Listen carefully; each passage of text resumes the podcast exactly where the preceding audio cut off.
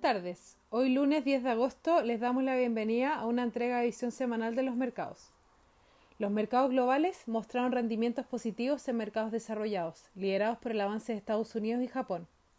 Los mercados emergentes cierran con retornos positivos, viéndose impulsados principalmente por el rendimiento en China y Corea, mientras que la bolsa local cierra la semana negativa ubicándose en el último puesto en la región. Lo anterior se dio en una semana marcada por la dificultad de los legisladores en Estados Unidos en alcanzar un acuerdo para un nuevo pro programa de estímulos, por lo que Trump usaría un decreto presidencial para extender los beneficios al desempleo. Por otra parte, el presidente de ese país decidió firmar una orden ejecutiva que prohíbe a los residentes estadounidenses hacer negocios con WeChat, TikTok o cualquier otra aplicación china, lo que aumenta la tensión entre las dos potencias.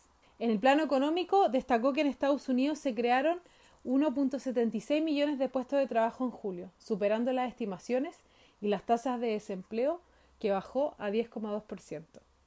Para esta semana, los principales eventos económicos sobre los que se centrará la atención de los inversionistas incluyen en Estados Unidos la publicación del IPC de julio y la producción industrial.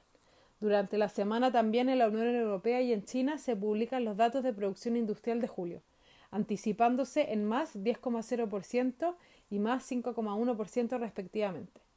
Muchas gracias por habernos escuchado el día de hoy. Los esperamos el lunes en una próxima edición.